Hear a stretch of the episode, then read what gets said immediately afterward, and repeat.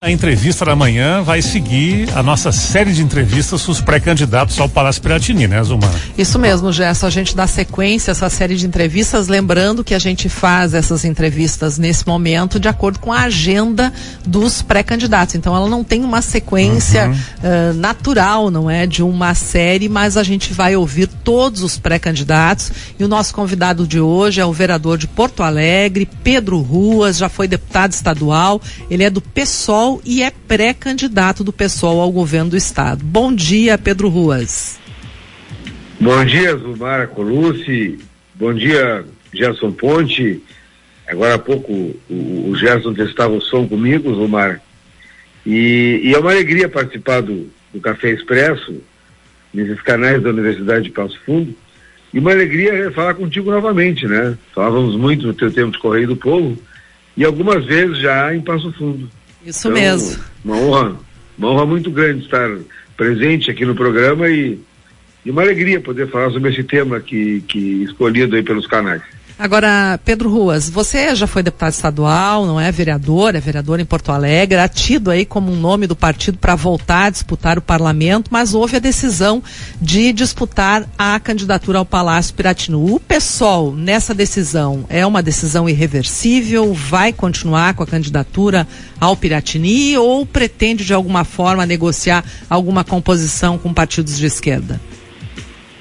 Não, Zomar, a, a tradição do PSOL é ter candidaturas próprias.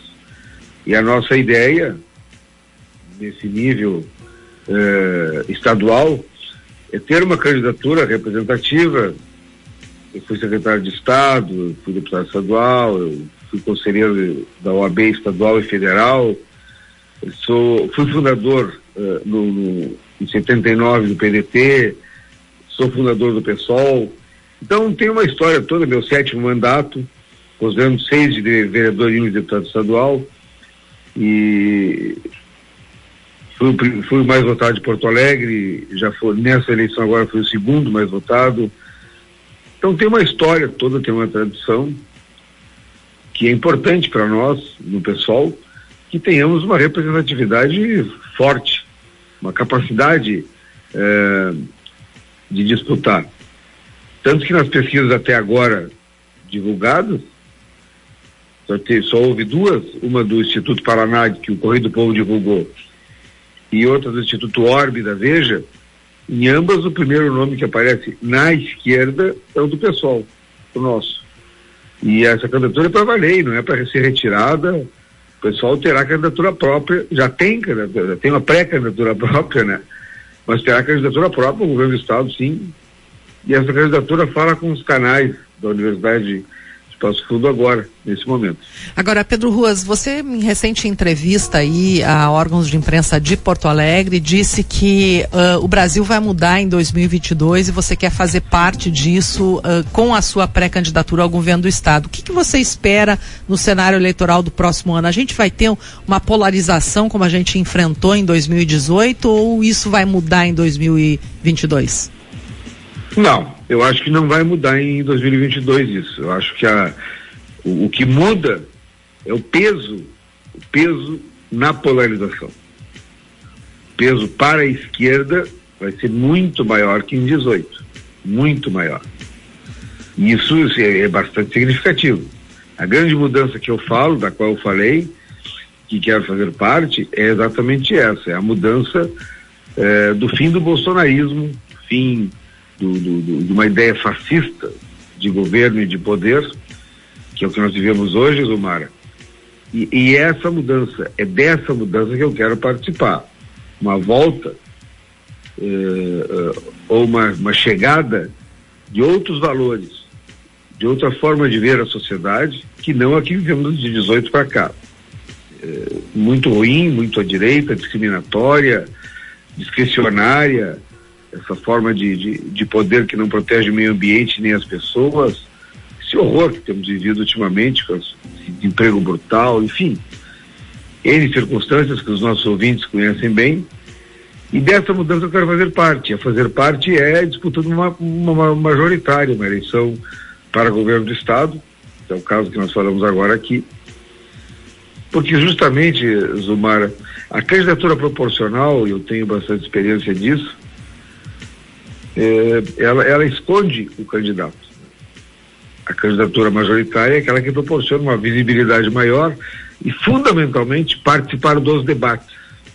É isso que eu acho é, muito importante e é o que eu chamo de participação efetiva no processo de mudança. E quais serão os eixos da sua campanha ao governo do Estado, uh, vereador? Nós já definimos, Zulmara, uh, alguns têm uma certa obviedade, considerando a realidade do nosso país e do nosso Estado, uh, e, a, e, a, história do pessoal, como, por exemplo, o combate à fome e à miséria. Isso é, o, isso é a prioridade zero. Nós temos que começar por aí. Esse é o começo de tudo. E isso tem várias formas de, de atacar, né? Desde a, da, desde a maneira de, de, de priorizar a geração, a criação de empregos, até mesmo a questão da cesta básica e da renda mínima, por parte do Estado. Né? Isso aí é um debate que ocorre muito em torno da União, mas tem que haver também em, em, em cima do, de cada Estado membro da Federação. Então, esse, essa, esse é o começo de tudo. As pessoas têm que poder se alimentar. A insegurança alimentar é algo brutal, desumano, cruel, e é isso que foi promovido pelo, por esse governo Bolsonaro e, e seus satélites aí no, nos Estados membros, municípios, enfim, até na capital do Rio Grande, que é o caso. Agora, Bem, pois não. Sim, pois não. não ah, eu ia dizer que nós, que uma das formas de, de também de, melhor, de melhorar a condição do Estado financeira para fazer frente a isso é atacar de frente e acabar com essas isenções que já chegam hoje quase a 11 bilhões de reais ao ano no Estado. Mas eu te interrompi, Zumara, desculpa. Não, eu que lhe interrompi, desculpa. Vereadora, vereadora, continuando nessa linha aí dos desafios do Estado, não é? O, o governo gaúcho anuncia e, e já cumpriu isso, colocou os salários em dia, está pagando uh, metade da, do 13 terceiro hoje, não é? Pela primeira vez em cinco anos e tem anunciado uma reestruturação econômica e uma melhora na economia do Estado. Uh, o senhor acredita nisso ou existam desafios aí que podem ser enfrentados a partir de um novo governo em 2023? Eu, nem é uma questão de acreditar, né, Zumar, é uma questão de ver o que está acontecendo. O governo, do, o governo dessa linha neoliberal é, não tem compromisso nenhum com o patrimônio público, tem uma, pelo contrário, parece que, que não gosta, tanto quanto o governo federal, tanto quanto o governo da capital do Rio Grande, é, não gosta do que é público. Então, o governo Leite conseguiu, de uma maneira que o Sartori não, não, não obteve sucesso, é, mudar a Constituição Estadual para poder vender sem consultar a população, ou seja, sem plebiscito, a CE, CRM, Sulgás, Corsã, Banrisul, esses governos de entrega. Como, como quer fazer uh, parte dessa, digamos, eh, proteção nacional e a União Nacional, a União Federal exige essa contrapartida dos estados de vender todos os seus ativos, particularmente nessas, nessas áreas mais valorizadas, que são a questão das águas e saneamento e também financeira. O, o Rio de Janeiro, por exemplo, vendeu a SEDAI, né, equivalente à nossa Corsã, e, e não, na verdade não adiantou nada na relação com, com o governo federal essa entrega de patrimônio público, ou seja, vender a pouco mais de nada aí, que o nosso povo levou anos e anos para conquistar, para conseguir. A história da CE, por exemplo, é uma história brilhante. Eh, a CE era Bondancher, uma multinacional americana, encampada pelo governo Brizola, e para trazer energia elétrica para o nosso estado. Se há distorções, se corrijam as distorções. Quando, quando uma pessoa? Quando é um paciente com alguma, alguma moléstia, o médico não mata o paciente, o médico cura a moléstia. Então, isso de.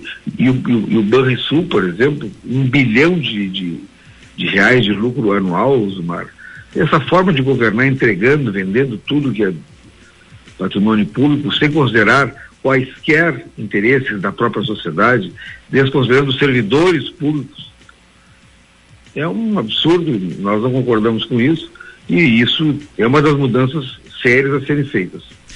Vereador, a gente uh, tem um tempo reduzido para essa primeira conversa, mas lhe dizer que a gente vai voltar a conversar durante a campanha eleitoral. Muito obrigada por ter falado aqui com os ouvintes da Rádio PF, o PFTV em Passo Fundo e também na região. Tem um bom trabalho por aí. Zumara, muito obrigado. Eu é que agradeço a oportunidade. Falar para os canais da Universidade de Passo Fundo é uma honra e, e eu fico sempre à disposição. Eu, eu não, não conheci pessoalmente o que eu, que eu recordo agora o Gerson Ponte, mas a ti conheço muito bem. Mando um abraço para ambos e para todos os nossos ouvintes. Tá muito obrigado. Obrigada, vereador. Obrigado, vereador. Boa semana aí. Obrigado pela atenção.